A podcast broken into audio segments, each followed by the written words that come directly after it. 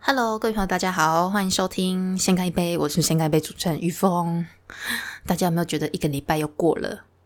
时间过很快耶，然后六月也到了，哈哈，就觉得一天二十四小时真的不够。有没有人跟我一样觉得二十四小时不够的举手？真的诶就是然后这个疫情也不知不觉的过了一年多一点点了嘛，应该有吧？哇哦！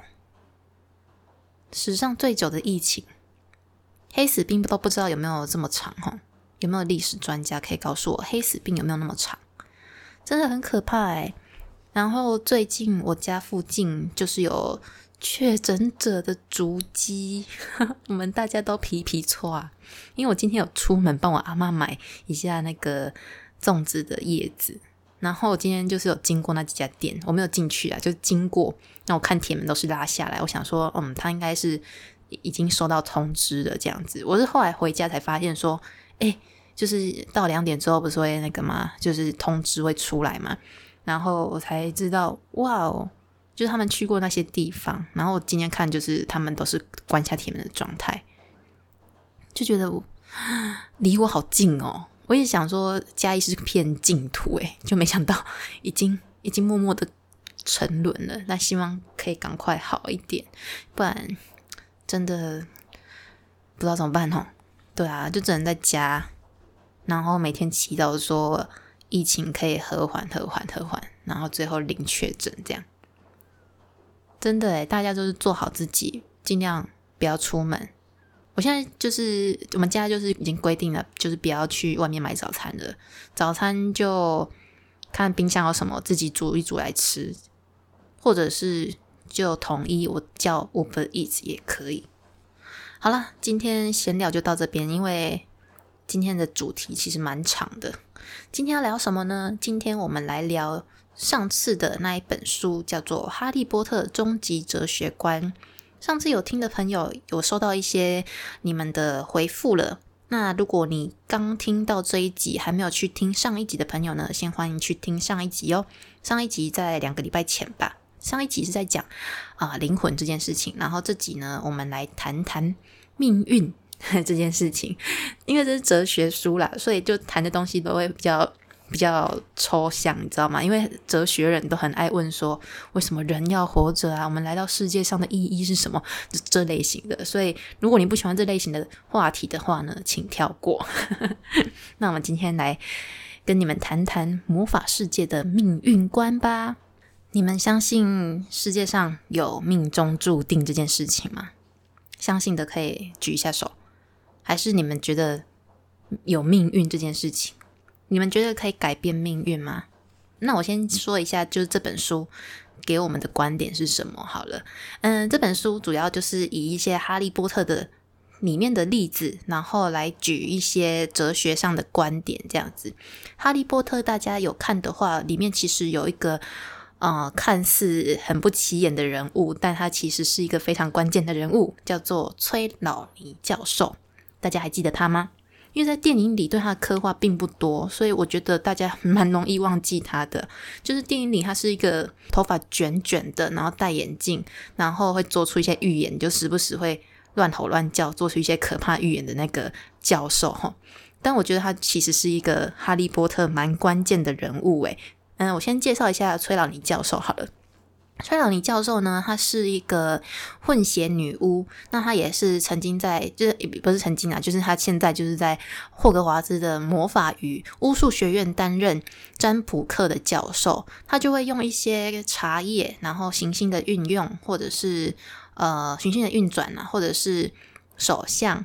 然后解梦啊、塔罗牌啊，还有一些水晶球来预知未来这样子，但这些他预知的东西其实都是缺乏科学根据的，而且他也会经常预知错误，这样子 就是很容易犯错。所以在这本这本哈利波特小说中呢，其实对崔老尼的教授，他是比较像是一个刻画成一个江湖老骗子的那种感觉，就是一个很爱吹牛，而且崔老尼教授的。祖母就是他阿妈呢，是也是一位预言家，然后他就顶着这个祖母的封号，然后在魔法世界招摇撞骗这样子。但电影里对他刻画就比较像是比较呃没有自信心，然后看起来很害羞、唯唯诺诺的一个人。但他其实，我觉得这也是蛮真实的一个崔老尼教授的另外一面呐。因为崔老尼教授其实就是这样的人，因为他跟麦教授完全是一个极端的人。大家还记得麦教授吧？就麦教授是一个比较非常聪明啊，然后看起来。看起来很正直、很严厉的一个教授嘛。那其实麦教授在小说里面啊，也一直很不欣赏崔老尼教授这种个性的人。然后有一集呢，好像在电影的第五集，就是陶乐斯恩布里居，他不是呃，大家记得吗？陶乐陶乐斯恩布里居就是穿着粉红色衣服、胖胖的那一个教授。他那时候就是因为邓布利多被赶出学校的时候，他来代替邓布利多当校长。然后他那时候就想要把崔老尼教授也赶出学校的时候，这时候呢，麦教授还是对啊崔老尼教授很仁慈，他就冲冲上去帮他辩护。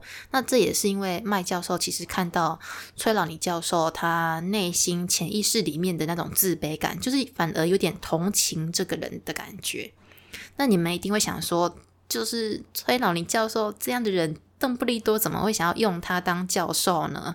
但对，就是他是一个很非常关键的人物，因为其实，在故事的一开始，哈，他就向邓布利多预言了一件事情。那我先把这段预言的总文念给你们听好了，然后再白话的解说一下：有力量消灭黑魔王的人即将降临。他出生于曾三度抵御他的父母，出生于第七个月。呃，第七个月份结束前，黑魔王将标记他为己之同等，但他拥有黑魔王所未知的能力。两者将死于另一人之手，因为两人无法同存于世。就是呢，他意思就是说，即将有一个跟黑魔王一样等级的人会出现。那这个人呢，他的父母曾经三次抵御过。啊，佛地魔，那他又出生于第七个月份结束之前，这样子，他就做出了这项非常惊人的预言哈。所以当他做出这项预言的时候呢，刚好在同场的时候，还有那个呃史内普教授。那史内普他那时候还算是佛地魔的小跟班，就是算是间谍这样子，所以他就通风报信给佛地魔，然后佛地魔才会去。听到这个预言，他才会去找到哈利，然后杀掉他的父母。所以，呃，邓布利多让崔老尼教授留在他身边，留在学校的原因，其实一方面也是为了保护他，然后另外一方面也是希望他在未来能做出更多真正的预言。这样子，那你们一定会想说，哇，这样子故事不就从一开始就注定了吗？他就是注定，他都已经做出这个预言了。他一讲出这个预言，我们就知道第七集会做了什么吧？就是第七集就是哈利会把那个伏地魔杀死嘛，要么就是伏地魔把哈利杀死嘛，就其中一个这样子。那这就是命运嘛？就一定会很多人这样想哈。那邓布利多也曾经告诉过哈利说。嗯，其实预言并不代表说你必须要去做这件事情。嗯，换句话来说，你可以选择你的路，那也可以完全不理会这些预言。那这件事情也是因为，呃，伏地魔他对预言的执着相信，他也才会去呃找到哈利，然后也才会去做出这个动作。而且，其实崔老你说的这个预言哈，搞不好那个男孩根本就不是哈利。因为跟哈利在同一天，呃，就同一个月份出生的男孩一定超多的吧？而且在电影里面，就是真的有一个这样的小孩哈。因为在哈利出生的前一天，刚好是奈威·隆巴顿出生的日子，所以奈威呢，而且奈威的爸爸跟妈妈也是曾经三度反抗过伏地魔的啊，所以搞不好就是他讲的这个小孩根本就不是哈利波特，就是奈威·隆巴顿也符合这个标准呢。所以说，如果崔老尼教授没有做出这项预言的话，搞不好伏地魔就不会去攻击哈利。那我们叫这种预言叫做自我应验的预言，就是他先讲了这个预言，然后人家才听到这个预言而去做相对应的动作，我们叫做自我应验的预言。那书里也举了非常多那书里也举了非常多类似的例子来说明这个自我应验的预言。他举了什么例子呢？他举了一些呃古希腊哲学家提出的一些例子哈。他说，就是古希腊有一个哲学家叫做亚历山大，那他就曾经探讨过一个故事，叫做 Oedipus 的故事。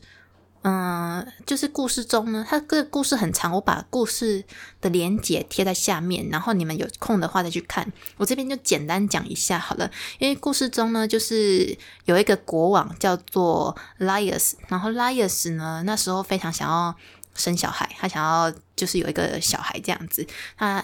一直生不出小孩，所以他就去求神，就去问神说：“为什么我都没有小孩啊？”然后那时候太阳神阿波罗就去跟这个莱尔斯国王说呢：“你千万不要有小孩，而且千万不要生儿子，因为你的儿子将来会在出生的时候把你给杀死。”然后莱尔斯就听到这个预言之后呢，他就好死不死的，就是。生了一个儿子，就是他也是是很希望有小孩嘛，所以他就他可能希望是生的是女儿，就好死不死他生了一个儿子。抱到这个儿子的时候，他就想说怎么办？之前那个太阳神阿波罗有跟我讲过这样的预言，那我不能再等儿子长大来杀掉我，我必须要现在就马上杀掉他。所以他他就就是想尽办法要杀掉这个儿子哈，所以他就。派一个牧羊人，我忘记牧羊人名字叫什么，反正要派一个牧羊人，把他的这个儿子呢送到山上给秃鹰吃这样子。然后那个牧羊人在过程中就一直很很两难，因为他觉得这个小男孩太可怜了，所以牧羊人就偷偷把这个小男孩送去给一个没有儿子的一个王国的国王这样子。那我忘记王国国王名字叫什么，你们再去看那个故事，反正就是一个故事。我。说故事的人讲那么烂这样子，对呀，我就是不是会说故事的人。好了，反正呢，那个牧羊人不就是把他儿子送到就是另外一个国王的手上吗？然后那个国王算是养父嘛，他就把他那个小孩养大，养大成人之后呢，有一天那个小孩不知道从哪里听来的，就是听到说他其实不是他的亲生父亲，他是他养父。然后那个小孩也。一直问他父亲，他也不跟他讲，所以他那个小孩又去问神明，然后他说：“哦，就太阳神啊，我我听到人家说他不是我真的爸爸，那他到底是不是我真的爸爸？”他就这样子问这个太阳神，然后太阳神呢就跟他讲了一件事情，他就说：“你必须赶快离开你的父亲，不然你有可能在未来将会杀死他。”然后那个那个小孩就听到这件事情之后，他就。就是吓到，因为他不想要杀掉自己的父亲嘛，所以他就离开他的父亲到远方，然后到远方的某一场好像战役还是什么的，就遇到他的亲生父亲。可是他那时候不知道那是他亲生父亲，反正就是在那场战役中不小心杀死掉他的亲生父亲。所以呢，这个故事哦，真的非常长哈。你们再去下面去看那个连结，有有兴趣的再去看，因为它还有很多续集这样子。所以亚嗯，哲学家亚历山大也说，这样的预言并非真的预言，就是有人看似预告了这个未来，但实际上也因此造成那个预告的事情发生。如果太阳神阿波罗没有跟他爸爸说，你的儿子将来会杀掉他，他搞不好。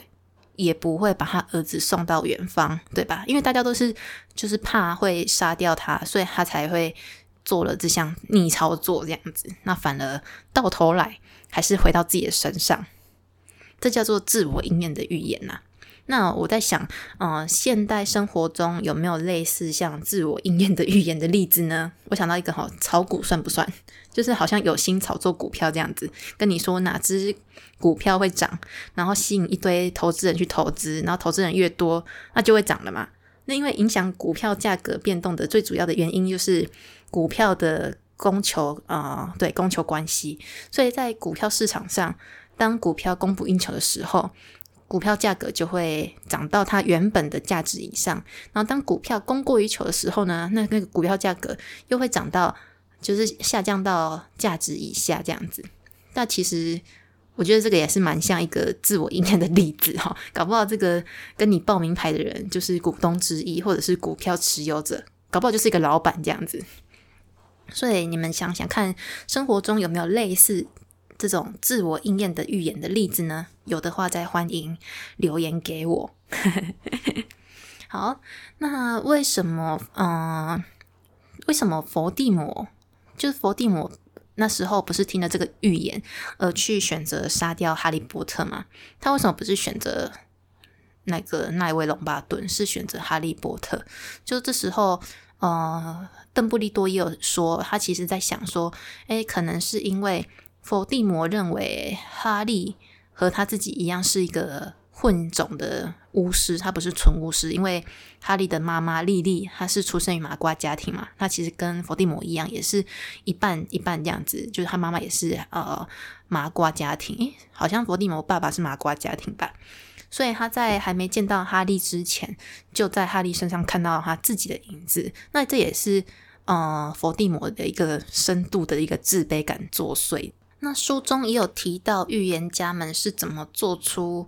这些预言的，我觉得书中其实写的不太清楚，诶，就是它有点抽象。然后我就自己归纳出这些预言家们是怎么做出预言的，你们就听听看吧。这样，有些预言家呢是凭着自己的五感，就是五官的观察所做的一些预测啦。就是那这些预测其实蛮不可靠，因为没有一个科学根据。就例如，好比我们现在每个人都会的，就是我现在看天空灰灰的，好像等一下就要下雨了，这其实也算是一种预言呢。那这种预言的话，是不是比较就是靠感觉的，或者是说，哦，我觉得最近好烦哦，可能快生理期快来的，但可能是就是经验累积而成，然后导致于我们会认为说会有这样的未来。那有些预言家是这样，因为他们可能经过。自己的经验所判断，而判断这个人未来也会走向这样。就例如我是什么什么的过来人，然后你今天也是想要前往那个人，我就会去判断说你会，你将会遇到怎样的困难，这也是有可能的嘛？对，这也是其中一个预言家。为什么会做出这样的预言的一个呃依据？那有些预言家，他可能是这比较抽象嘛，他可能是穿越时空的人，或者是上面有神明告诉他未来会怎么样怎么样的。但我觉得这个比较玄哦，所以我也不知道是真是假。但我相信可能有，我觉得可能有，因为我身边蛮多朋友。说会看到一些画面啊，或者是有人在跟他讲话，类似这种的，但我自己没有亲身体验过，所以我不太知道那种感觉是什么。但我可以想象的出来，就是一种画面是什么，因为我常常也是会有一种，我不会看到画面啊，我就是感觉，就我常常会觉得哦，感觉好像可以会这样，会这样，但就是也是一个非常。非常笼统，然后非常抽象的一个东西，所以我不太知道要怎么表达出来。这边我就想到，我之前有做过一些预知梦，但是我的预知梦真的就是没什么屁用，就是分享给你们听听看。应该很多人有做过预知梦，因为我很喜欢就是分享的梦。我几乎是一个每天都会做梦的人。有人跟我一样吗？我有上网查，就是。有没有人每天都会做梦？哎，真的有哎，但我又查到，就因为有人说做梦是睡眠品质不好，但我又查到说，其实梦多不等于睡眠品质不好，但我也不知道是怎么样。所以，但是我我自己真的是每天都会做梦，不管我去哪里，不管我睡多少，不管我做什么，我就是每天都会做梦。我在饭店睡觉吧，在家睡觉，在哪里睡觉，每天都会做梦。而且这个梦不会影响到我隔天的精神，就是我隔天起来不会因为我昨天做梦很累，所以导致于我现在很累，这样不会。就是这个梦是完全跟我的现实生活中没有太大相关的。然后我就有做过一些预知梦，我最常做的预知梦就是那种 讲出来很害羞。我最常做的预知梦其实就是预测我的月经什么时候到来。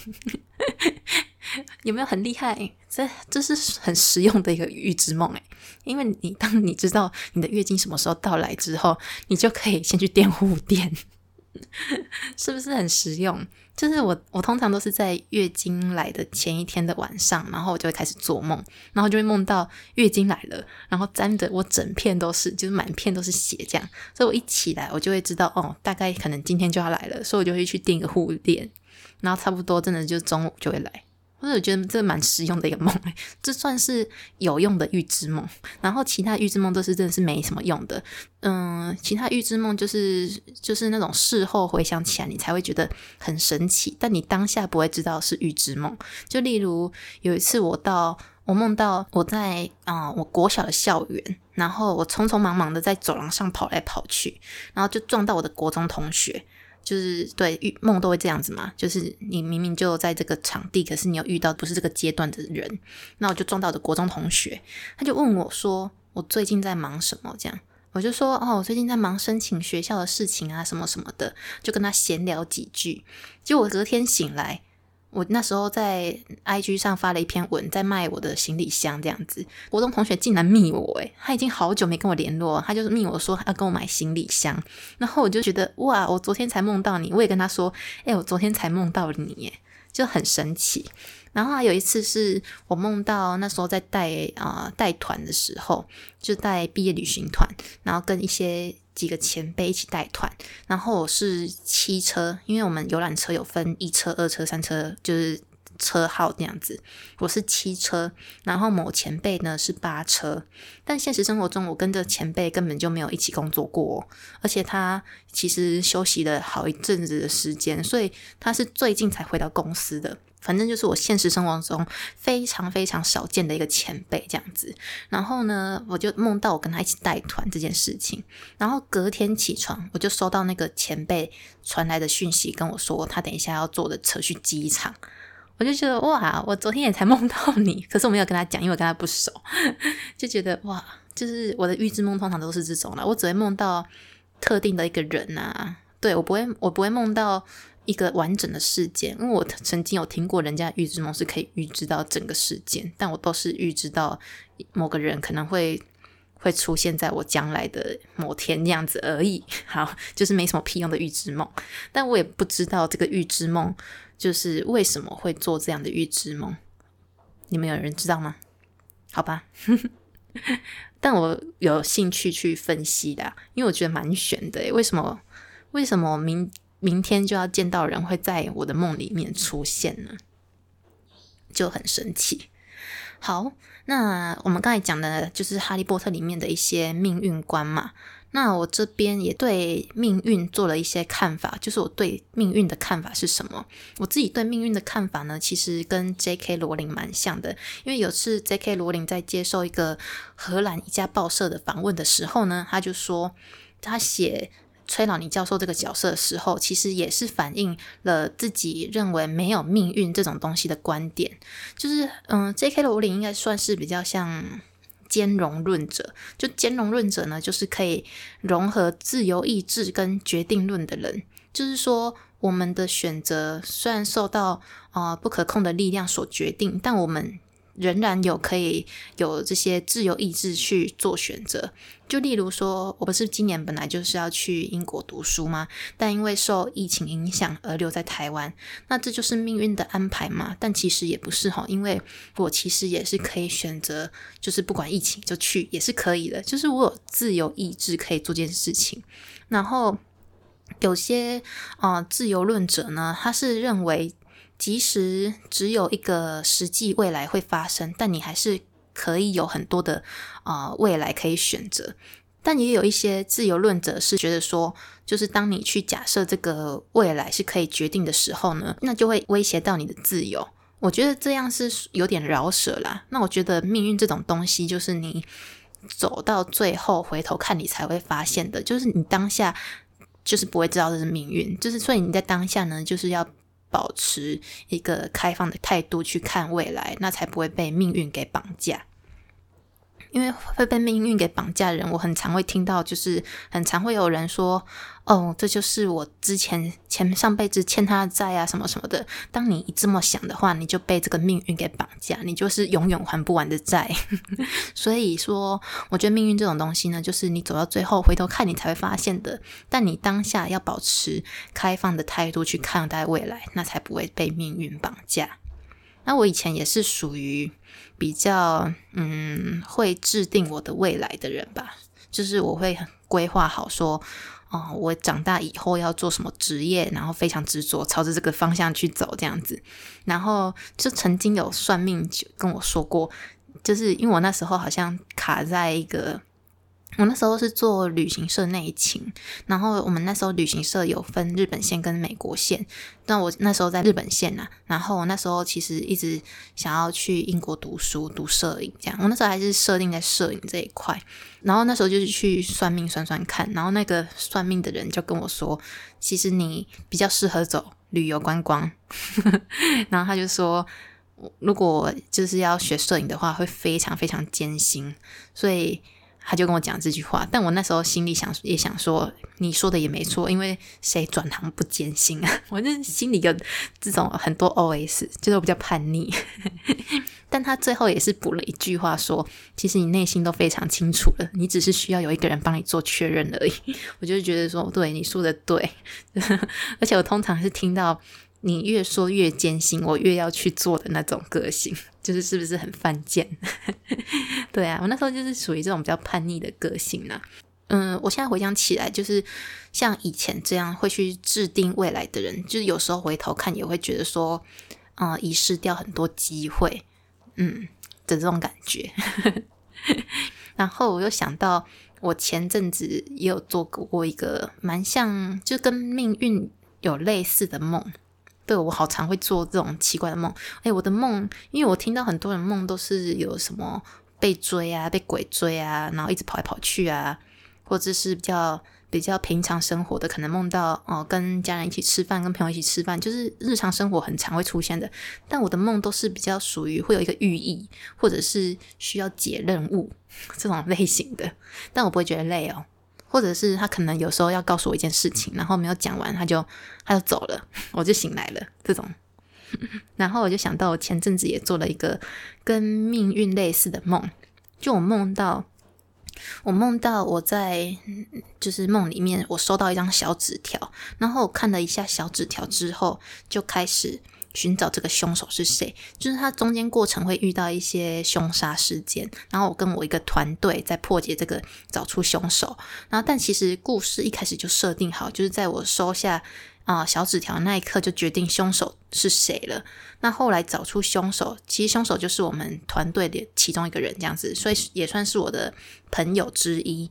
然后那时候找到凶手那刻，我在梦里，我的时间又回到了。就是我收小纸条之前，然后那时候我在梦里，我就意识到说，哎，其实我是有办法改变这个事件的人，所以我那时候就没有收下那张小纸条。我因为我希望最后的凶手不是我朋友嘛，所以我就没有收下那个小纸条。没有收下小纸条的那一刻开始呢，我就开始在推敲说，就是。推敲到最后，那个凶手会是谁？就其实蛮像那个人生跑马灯这样，就是一个画面一个画面这样闪过，然后推敲到事情的最后呢，发现凶手会是我的另一个朋友，就是也是在团队里面的那个人，就是只是是另外一个朋友。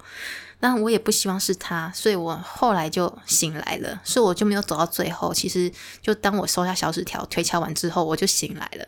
那这个我醒来之后呢，这个梦就让我非常强烈的感觉到。一种感觉就是没有最好的结果，就是你，嗯，没有最完美的结局。就当我们在这里回想过去的时候，常常会说早知道怎么样就怎么样。但当你这样了之后呢，你也会觉得早知道就怎么样就怎么样。所以我觉得就是不要想太多，你有办法去决定未来，但未来不会是你完全满意的。你只要在当下做出最适合的决定就好了。我那时候醒来的强烈感觉是这样子啊，就是我可以控制我的未来，可是两个未来都不是我最满意的未来。那也没有，就是因为那个团队里面每个都是我朋友嘛。那在这个事件，在这个梦，就只有这些人。那我会推敲到最后的凶手，也都只有这些人。所以我就觉得说，嗯，那我就做出。当下最适合的决定就好了。那我现在也比较认为是这样嘛，就是我们要总结了。就是我讲到最后，我觉得其实我比较认为说，人生不是蓝蓝图，因为有人是会规划好，然后画出一个自己人生蓝图嘛。但我觉得人生不是你规划好，然后画完图就去做的。我觉得人生比较像是拼图，诶，就是你走过的每一块路，最后都拼成而成为你的未来这样子。好，那今天就在人生不是蓝图，而是拼图的句点之中结束啦。那中文很不好，有没有？我应该想要讲什么画下句点，可是我。中文真的不好，好，那就这样子喽。那我们下期见啦！诶，喜欢我的 podcast 朋友呢，请帮我到 Apple Podcast 上打五颗星。喜欢的话，帮我留下评论，喜欢这样子，然后推荐给你身边喜欢听 p o c k e t 的朋友啦。好，那下期见喽，拜拜。